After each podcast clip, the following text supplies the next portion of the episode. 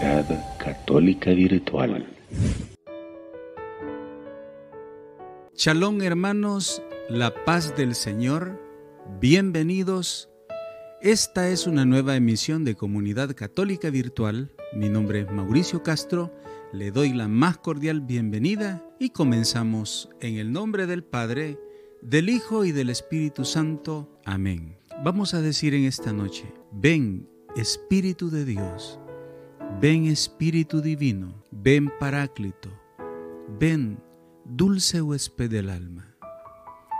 Llena nuestros corazones de tu amor, de tu paz, de tu bondad, de tu gracia.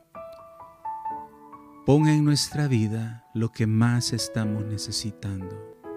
Derrama en nosotros tu presencia, una presencia sanadora, una presencia liberadora, una presencia de paz.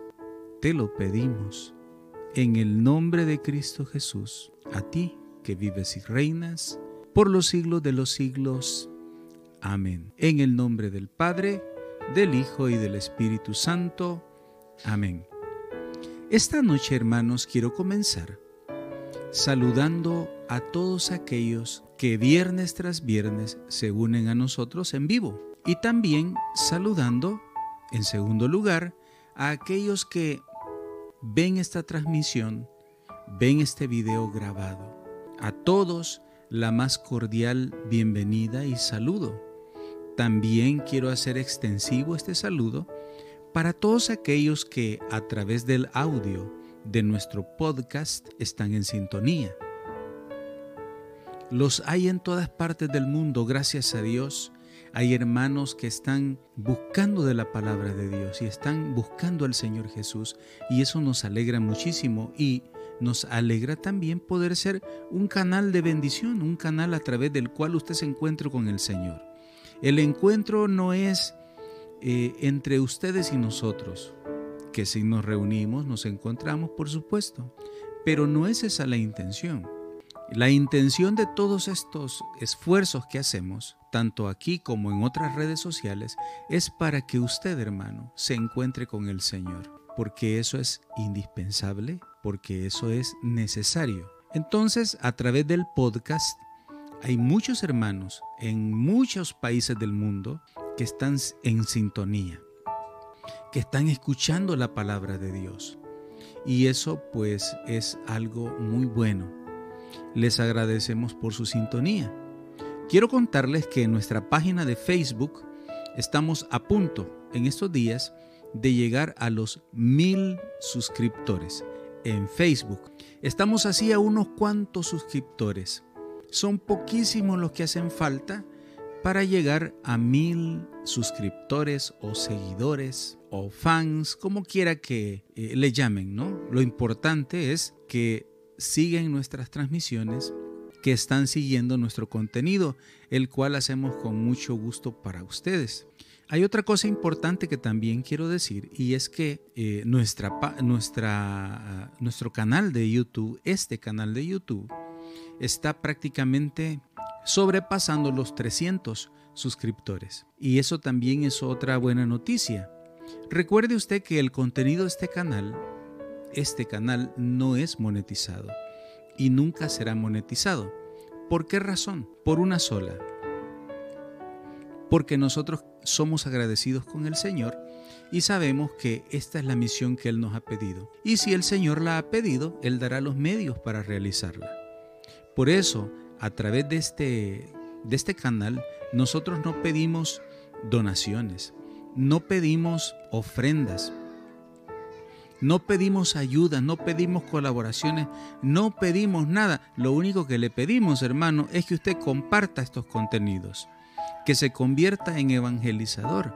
Eso sí le pedimos. Le pedimos que usted sea misionero, que haga lo que está llamado por el Señor desde su bautismo.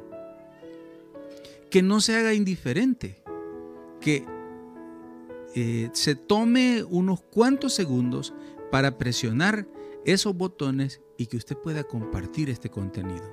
Eso sí nos interesa.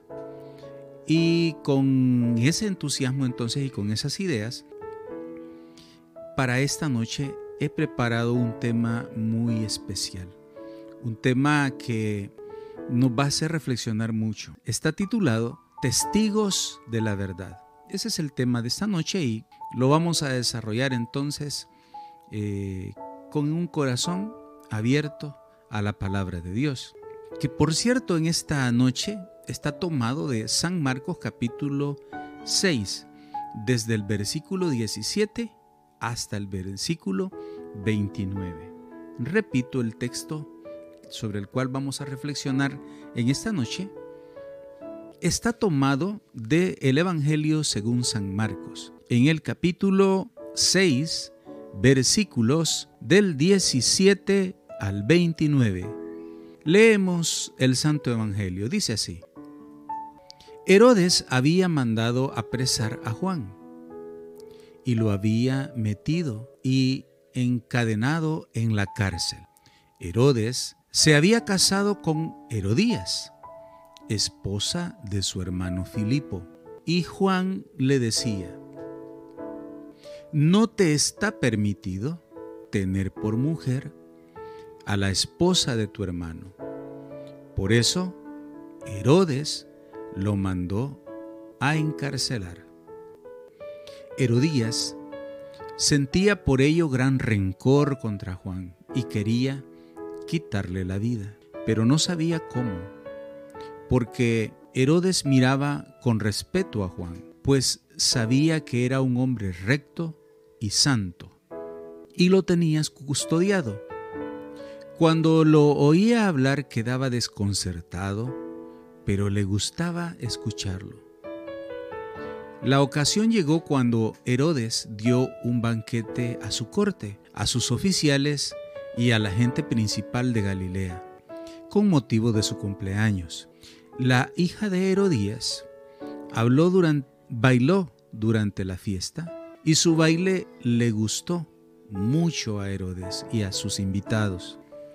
El rey le dijo entonces a la joven, pídeme lo que quieras y yo te lo daré. Y le juró varias veces, te daré lo que me pidas, aunque sea la mitad de mi reino. Ella se fue a preguntarle a su madre, ¿qué le, qué le pido? Su madre le contestó, la cabeza de Juan el Bautista. Volvió ella inmediatamente junto al rey y le dijo, quiero que me des ahora mismo en una charola la cabeza de Juan el Bautista. El rey se puso muy triste, pero debido a su juramento y a los convidados, no quiso desairar a la joven y enseguida mandó a un verdugo que trajera la cabeza de Juan. El verdugo fue, lo decapitó en la cárcel, trajo la cabeza en una charola, se la entregó a la joven y ella se la entregó a su madre. Al enterarse de esto, los discípulos de Juan fueron a recoger el cadáver y lo sepultaron. Palabra del Señor, gloria y honor a ti, Señor Jesús. En este texto, hermanos, vamos a encontrar una riqueza que nos permite a nosotros ahondar en qué es ser testigo de la verdad. Efectivamente, Juan el precursor, Juan el Bautista, Juan el que anuncia el camino del Redentor, Juan el que anuncia que el Mesías está cerca, que va a gritar en el desierto, conviértanse, dejen su mal camino, que toda vereda se enderece, que todo camino sinuoso quede recto, que toda colina se allane. Ese Juan el Bautista que tenía el Espíritu de Dios, ese Juan el Bautista que había sido ungido para anunciar al precursor, ese mismo es el que había causado por su predicación, por su eh, deseo de servir a la verdad, había causado su predicación, su denuncia, su palabra, bueno, su mensaje que no era suyo, sino el mensaje de Dios, había causado en ciertas personas precisamente rechazo, odio, rencor, enojo. Y ya, como se dice popularmente, la traían contra Juan. ¿Por qué? Porque Juan sabía que tenía que ser coherente. Esta palabra es importante. Juan tenía que ser coherente con el mensaje que él había recibido, el cual tenía que transmitir a los demás. El compromiso con la verdad entonces, hermano, es el primer punto que yo quiero resaltar en esta noche. Compromiso con la verdad. El compromiso con la verdad implica que todo lo que sea mentira tiene que ser desechado. Que no basta con decir o pensar o creer que nadie nos mira. No, la verdad resplandece y la verdad sale a luz. Jesús va a decirnos, yo soy el camino, la verdad y la vida. Jesús, si Jesús es la verdad, nosotros somos testigos de la verdad, por lo tanto todo lo que va en contra de la verdad tiene que ser motivo de denuncia.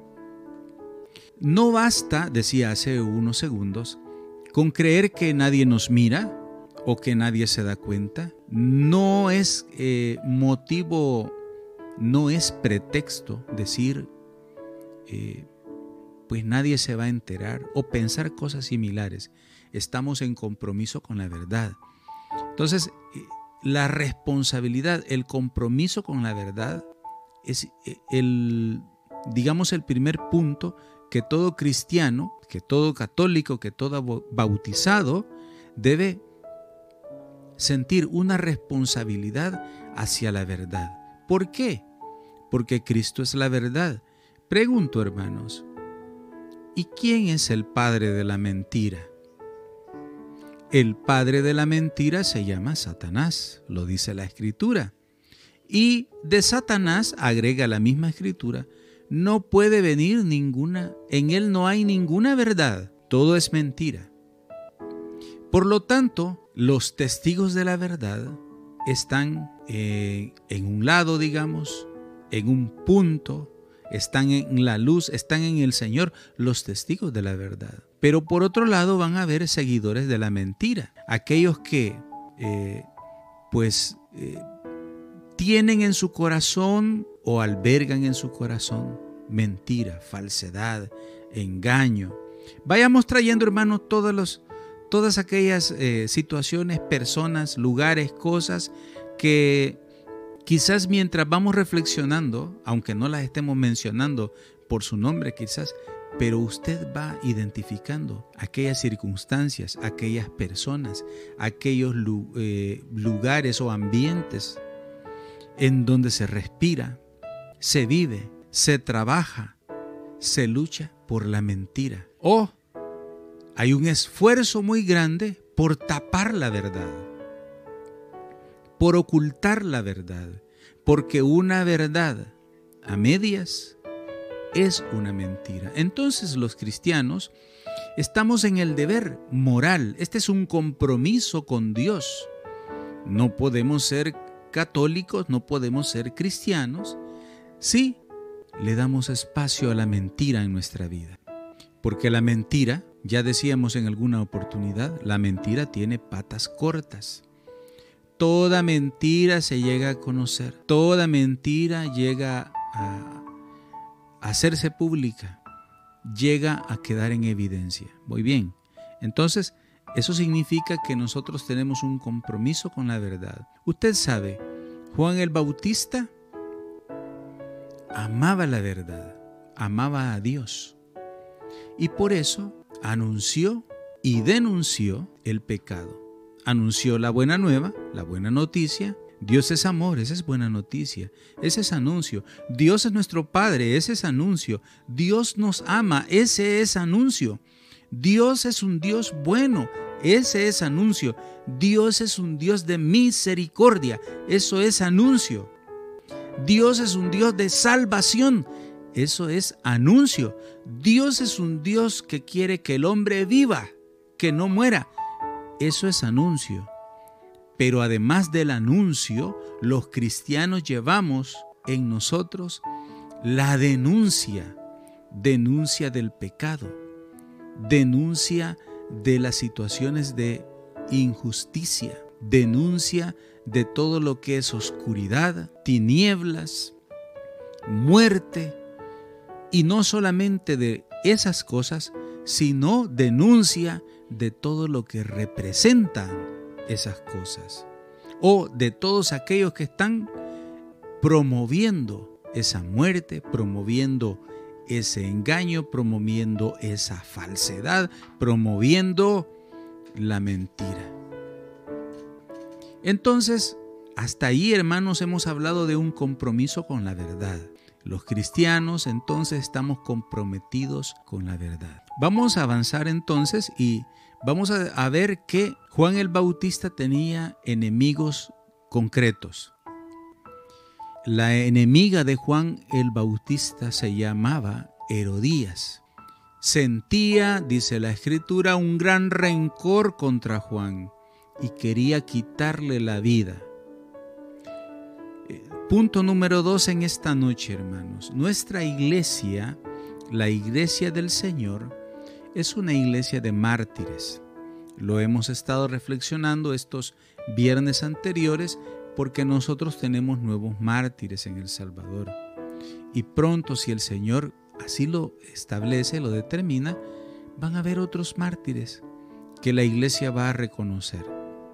Pero digo esto porque mm, allí el motivo de que se sucedan los martirios es porque hay enemigos, porque estos hombres y mujeres que denuncian el pecado, la injusticia, la maldad, eh, etc., eh, se cierne contra ellos el rencor de aquellos que están empecinados en su maldad.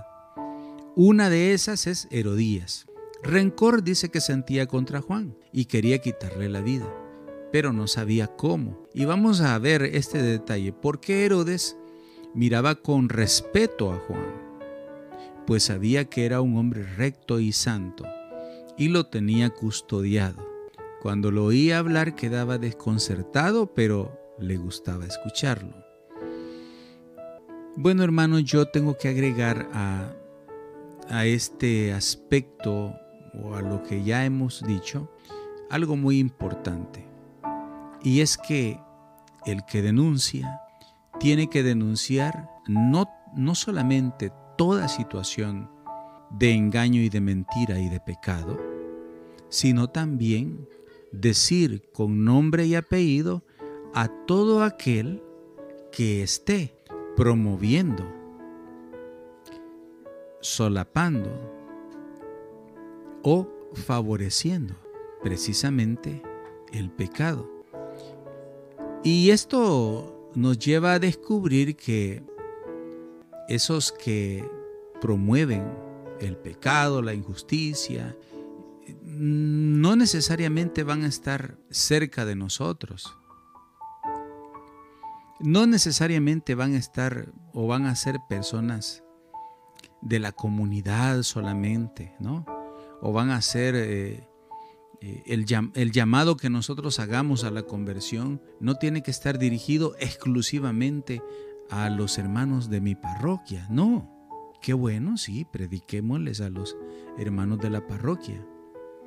Pero el deber del cristiano, y este lo puede anotar como un punto de énfasis en esta noche, todo cristiano, el deber de todo cristiano es denunciar a aquellos que atentan contra el plan de Dios estén en el nivel que estén. Y es que es casi seguro que en los niveles de poder existe cierta o quiere, eh, se quiere establecer cierta impunidad. Y no estoy hablando de los tribunales de justicia exclusivamente, no.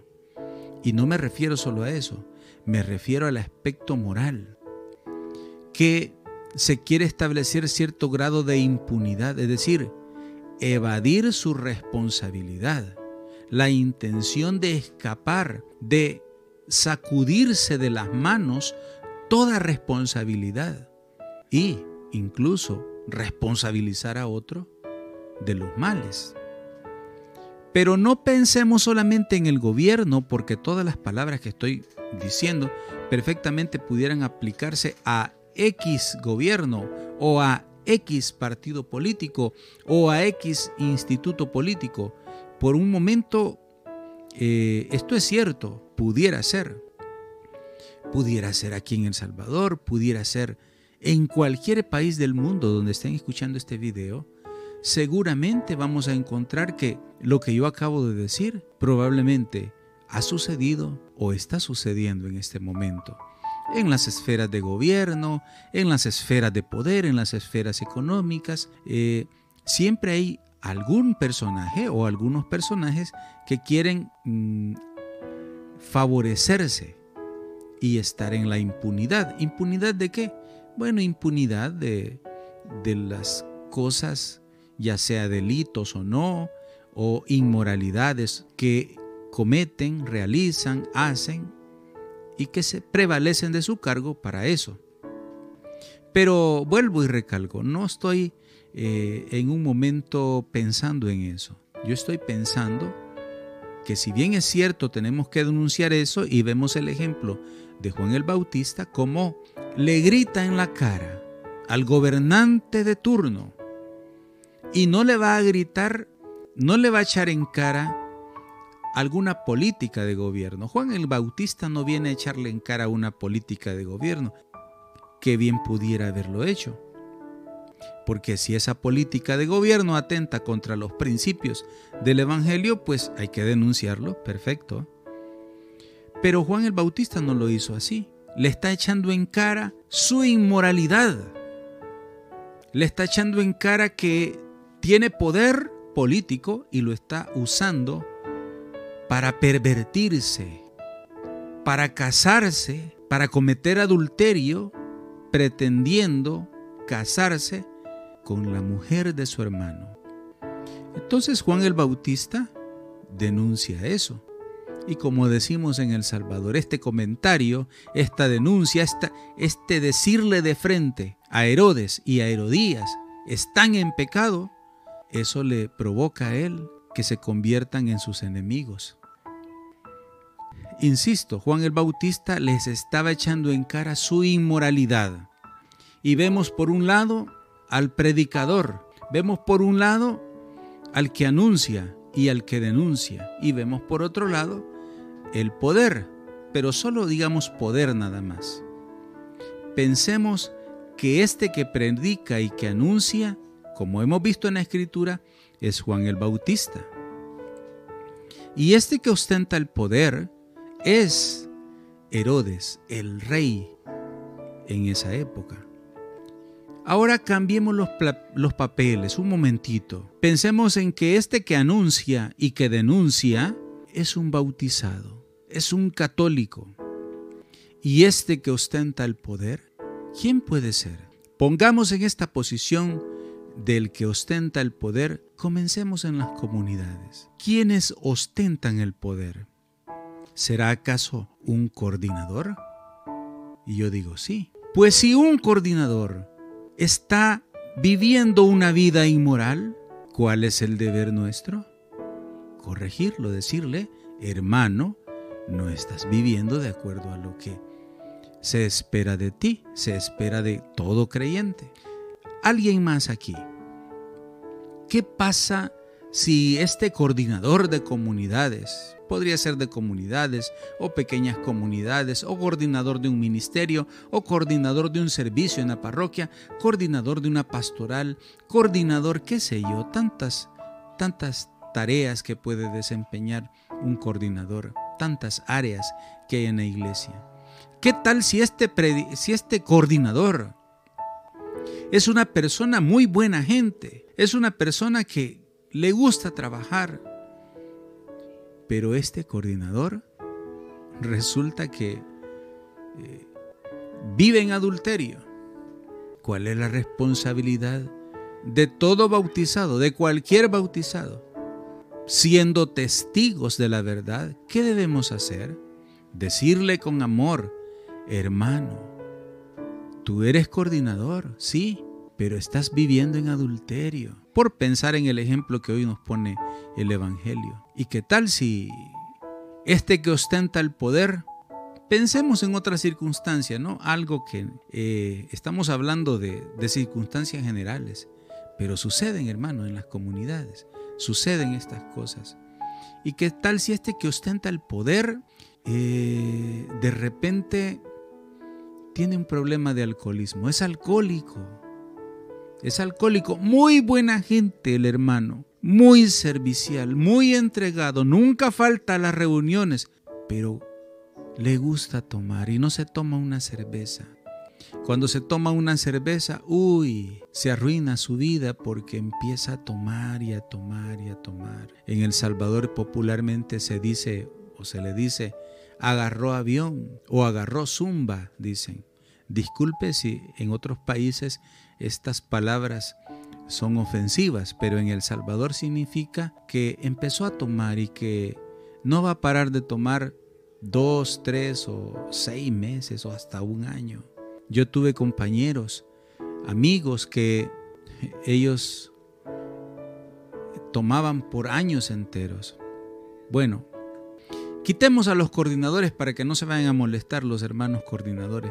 Pongamos este que ostenta el poder y pensemos eh, en alguien más. ¿Y qué tal?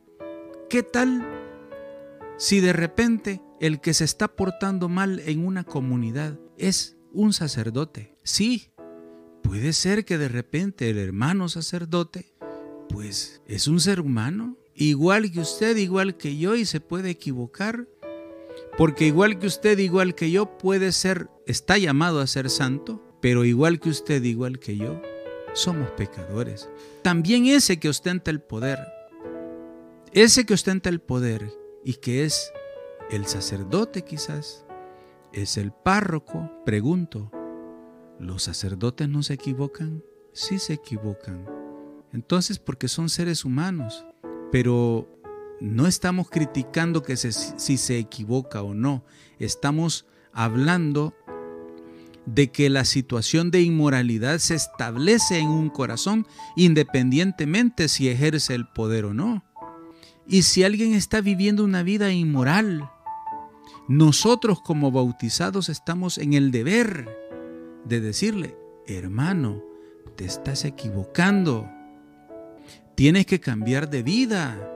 Tienes que vivir de acuerdo al Evangelio. Si vemos que alguien que ostenta el poder, como era Herodes en aquella época, pero hoy estamos poniendo en, en vez de o en el lugar de Herodes a cualquiera que ostente el poder porque tener el poder en sí no es malo y las autoridades en nuestra Iglesia Católica están establecidas por el Señor. Este, estas palabras mías, yo quiero, o en estas palabras que estoy diciendo, quiero reafirmar que todos los católicos estamos sometidos por amor en obediencia al Papa, a los obispos, a los párrocos, al sacerdote. Estamos sometidos por obediencia en todo aquello que se decida, en todo aquello que sea moralmente aceptable. Porque si a mí me dan una orden que está en contra de la voluntad de Dios, esa no se cumple. Esa no tengo la responsabilidad de eh, obedecer una orden que vaya en contra de la moral. Supóngase, vamos a poner un ejemplo para que me entiendan esto, porque de repente esto puede...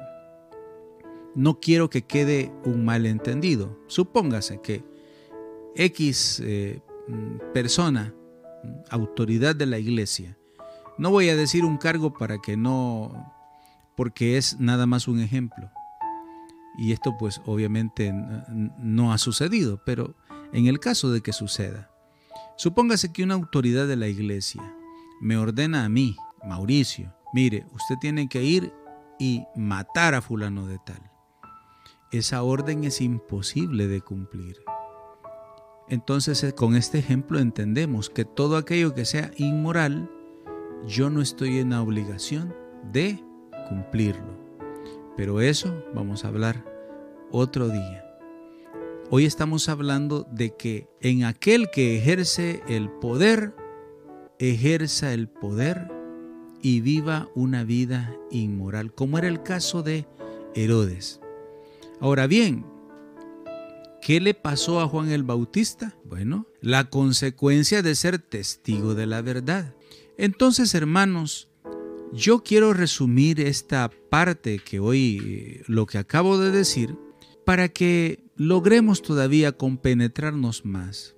Voy a intentar ser un poco más claro todavía, diciendo que la iglesia es evangelizada y evangelizadora y que nosotros no debemos asustarnos de pensar que cualquiera de nosotros necesita todos los días tomar la decisión de convertirse. Pero así como nosotros todos los días debemos optar y decidir por el camino de la conversión, de la misma manera los que ejercen autoridad, los sacerdotes, los obispos, todos, porque estamos en el caminar de Dios, debemos todos los días hacer el esfuerzo y seguir en el camino de conversión. Eso es lo que yo quiero decir. ¿Y qué pasa cuando nosotros vemos a otro cristiano que se porta mal? Pero el día de hoy no solo que veamos a otro, no, cuando veamos a otro que ejerce autoridad en la iglesia, ¿qué va a suceder? ¿Qué tenemos que hacer nosotros? ¿Quedarnos callados? No. Juan el Bautista no se quedó callado. Juan el Bautista le dijo, y por cierto, de una manera muy dura, le decía a Herodes, lea el Evangelio hermano, lea. Juan el Bautista le decía, zorro. Y también en su denuncia, Juan el Bautista usaba otros, eh, otros calificativos. Le decía a la gente raza de víboras, les decía sepulcros blanqueados. Entonces, lo que estoy diciendo que Juan el Bautista era firme en denunciar la inmoralidad.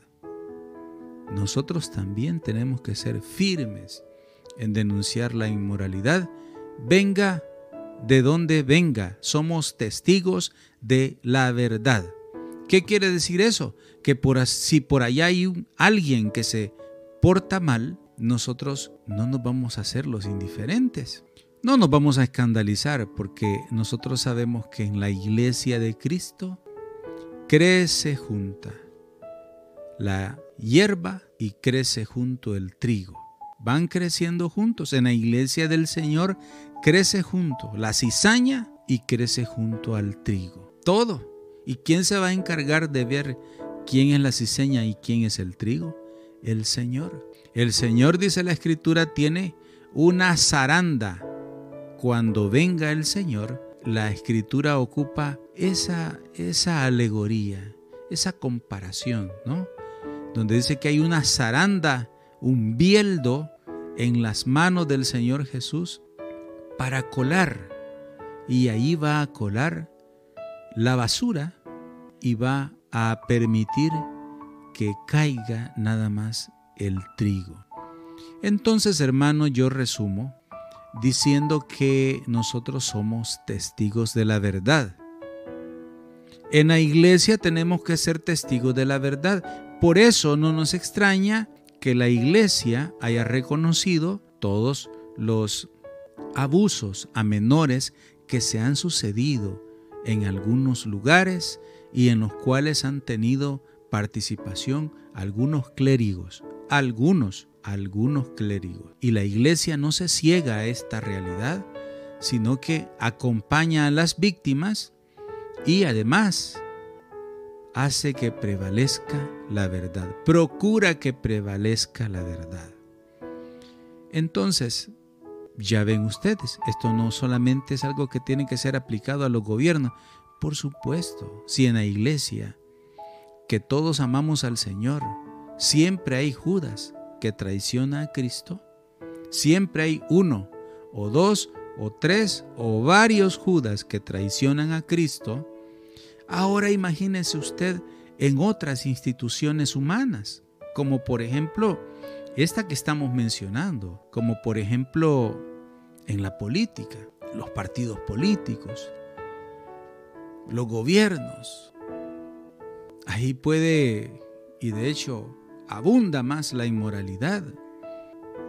Pero nosotros somos hombres y mujeres de fe que estamos comprometidos con la verdad. Y por eso vamos a ver una actitud que tuvo el rey Herodes. Y con esto vamos a ir finalizando el tema y la reflexión de hoy. Resulta que a Herodes le gustaba divertirse y el día de su cumpleaños decidió hacer un fiestón. Y la hija de Herodías salió a bailar y pues a Herodes le gustó y viene el rey Herodes como buen político, abre la boca, promete lo que no tiene que prometer y le dice, pídeme lo que quieras y te lo voy a dar. Así como decimos nosotros con gran bocota para decir, lo que quieras, la mitad de mi reino.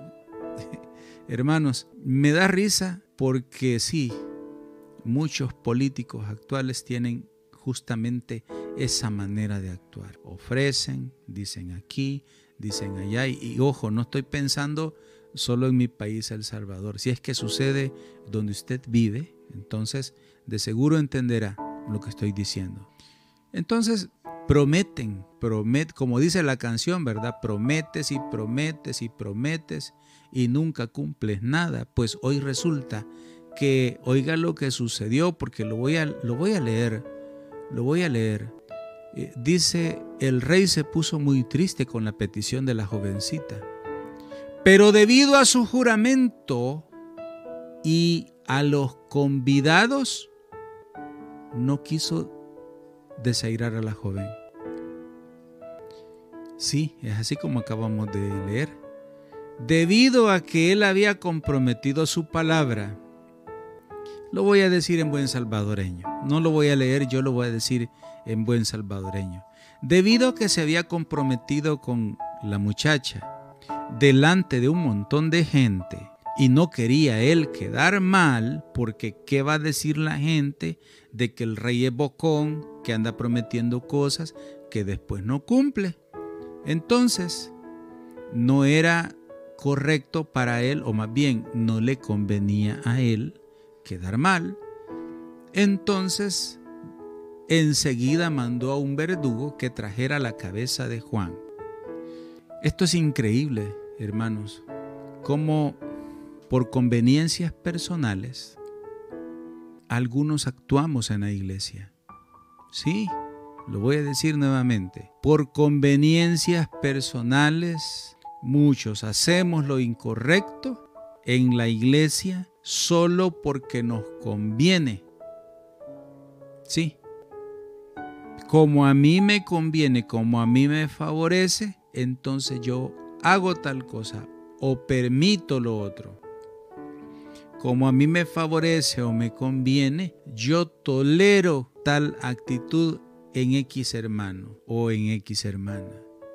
Como a mí me favorece o me conviene o saco, saco lucro, saco ganancia, saco dinero, saco billete, salgo ganando, mi bolsa, mi bolsa se hace grande, me queda dinero, gano más y nadie se da cuenta, como a mí me conviene, entonces yo hago las cosas. Qué triste, hermano, que a estas alturas haya mucha gente que nos parecemos más bien a Judas. Por 30 monedas vendió a su maestro. Aquí Juan tuvo que pagar la soberbia, la altanería, la matonería, la opulencia, y ya ni sé ni qué calificativo más usar en contra de Herodes, un gobernante corrupto. Bueno, hoy yo quiero enfocar, y lo he estado haciendo todo el, todo el, el tema, hacia nuestras comunidades, hermanos. nosotros también debemos tener cuidado para no caer, para no permitir que la mentira gobierne nuestras vidas, sino la verdad, sino el Señor. Entonces no actuar por cuánto yo voy a ganar o por cuánto me favorece a mí hacer esto o lo otro, o hacer o dejar de hacer, o dejar que otros hagan, solo porque yo me voy a beneficiar económicamente. Y yo no voy a decir al aire algunas cosas, obviamente, porque porque no es la intención mencionar ningún nombre, pero yo he conocido a lo largo de mi vida a muchos. Bueno, corrijo, a algunos, a algunos que en la comunidad, que en el ambiente católico, que en el ambiente cristiano, se mueven solo por dinero. Sí, lo voy a decir una vez más. Conozco a muchos o a algunos que en su caminar cristiano solo buscan su propio beneficio. Así es, y pues hay que denunciar esas situaciones.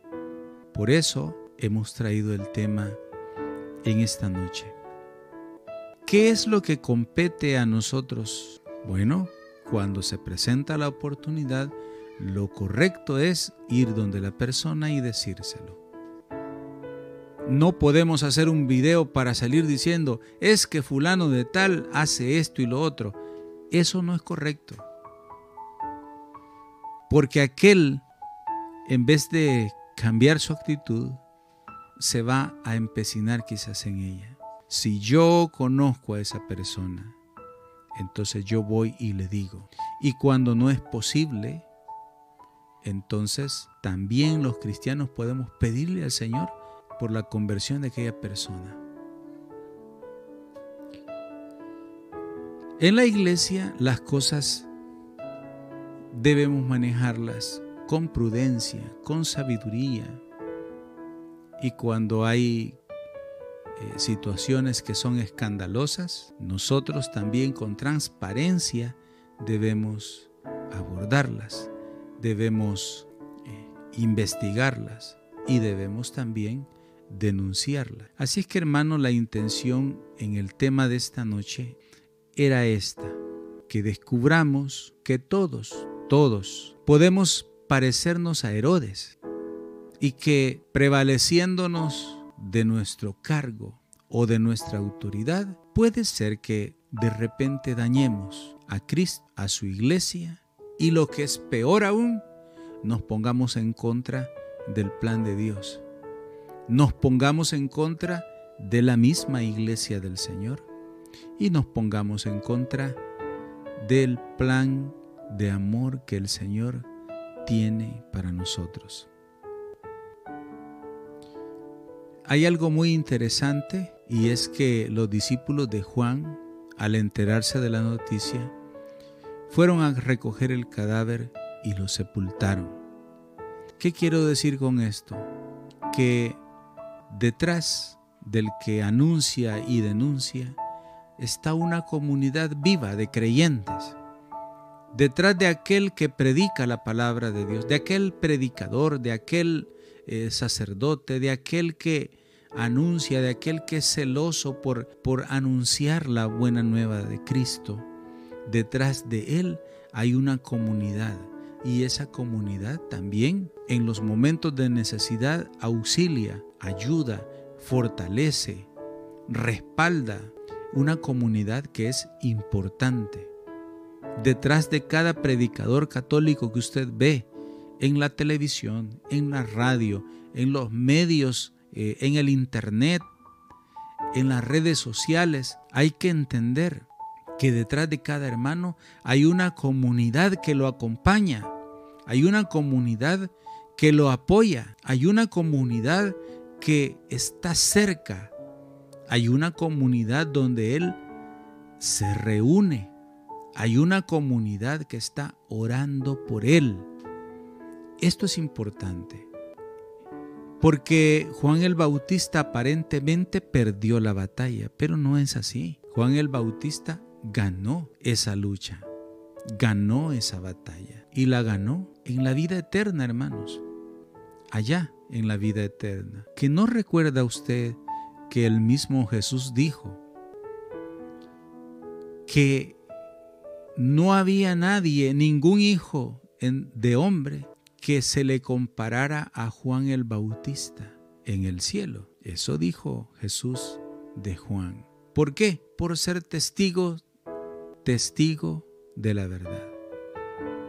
Ahora hermanos, en esta noche la reflexión termina ahí, pero ¿y nosotros? ¿Qué vamos a hacer de ahora en adelante? ¿Somos testigos de la verdad o somos medios testigos de la verdad? Nos gusta la verdad, pero de repente pues la mentira tiene sus atractivos, ¿no? Y vamos, entre verdad y media mentira, o entre media verdad y mentiras completas. Y resulta, y es una realidad, que muchas vidas nuestras se pueden resumir diciendo que son una falsedad y una mentira, que necesitamos volvernos a Dios.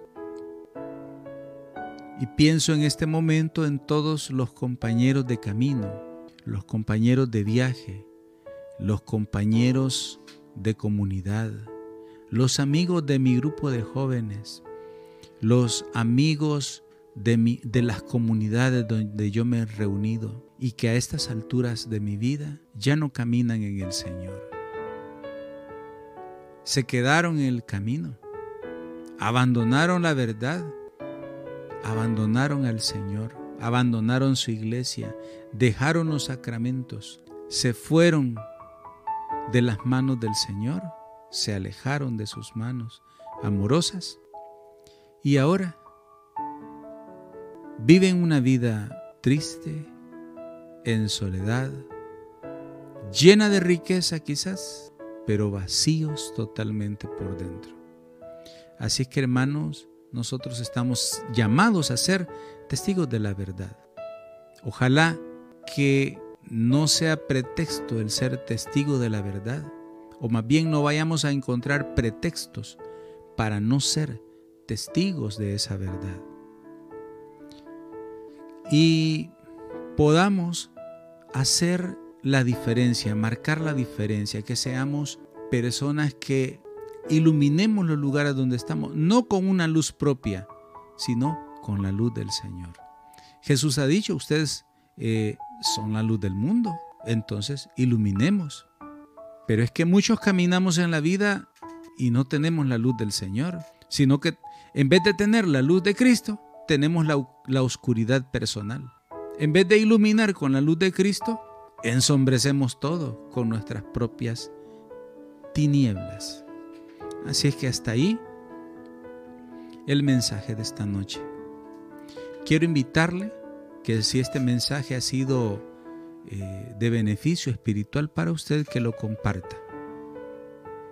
Aquí abajo usted encuentra justamente un botón para suscribirse si desea que esta plataforma de YouTube le anuncie cada vez que publicamos un video, que subimos un tema, una prédica, etc.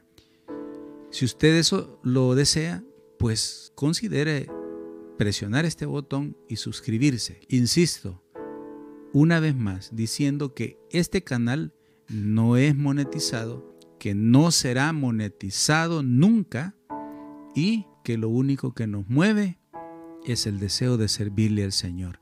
Aquí no pedimos colectas, no pedimos colaboraciones, no hay ninguna petición de donación ni nada de eso. Lo que compartimos es gratis porque el Señor nos ha salvado a nosotros gratis y esta este canal continúa, nuestro servicio va a continuar porque el Señor nos ha pedido esto. Y si el Señor nos ha pedido este servicio, Él nos dará las formas, Él pondrá los medios para hacer este ministerio. Y si el día de mañana no tenemos lo necesario para hacer este ministerio, pues ya tranquilamente no lo hacemos y no hay ningún problema. Pero estamos comprometidos, como dice el tema de hoy, con la verdad. Y si el Señor nos ha pedido esto, insisto, Él dará los medios para seguir realizando este apostolado. Hermanos, se vienen extraordinarias noticias. Se vienen cosas fabulosas que Dios está permitiendo para, nuestro, para este servicio que realizamos, para este apostolado. Ya le vamos a ir contando. Pero son cosas extraordinariamente buenas. Dios está obrando en nuestras vidas y a favor de este ministerio de una manera increíble. Y ya le vamos a ir contando qué es lo que está sucediendo porque son pasos extraordinariamente hermosos y bellos. Así es que hermanos, lo dejo en la expectativa porque más adelante le vamos a contar de qué se trata la buena noticia, las buenas noticias. Así es que hermano, sigamos caminando, sigamos avanzando, sigamos en la búsqueda de Dios. Amemos al prójimo, amemos a Cristo, amemos la iglesia, comprometámonos a servirle al Señor y vamos adelante. Con la ayuda de Dios, con la compañía de Santa María, que es nuestra Madre, y con la compañía de una legión tremenda, no solo de todos los ángeles, sino también de todos los amigos del Señor, de muchos santos e intercesores que nos acompañan en este caminar. Terminamos la reflexión de esta noche diciendo, Padre nuestro que estás en el cielo, santificado sea tu nombre, venga a nosotros tu reino, hágase tu voluntad, así en la tierra como en el cielo. Danos hoy nuestro pan de cada día, perdona nuestras ofensas, como también nosotros perdonamos al que nos ofende, no nos dejes caer en tentación, y líbranos del mal. Amén. Dulce Madre, no te alejes, tu vista de mí no apartes, ven conmigo a todas partes y solo nunca me dejes. Y ya que me quieres tanto como verdadera madre, haz que me bendiga el Padre, el Hijo y el Espíritu Santo. Amén. San Óscar Arnulfo Romero, ruega por nosotros. Comunidad Católica Virtual. Beato Carlo Acutis ruega por nosotros.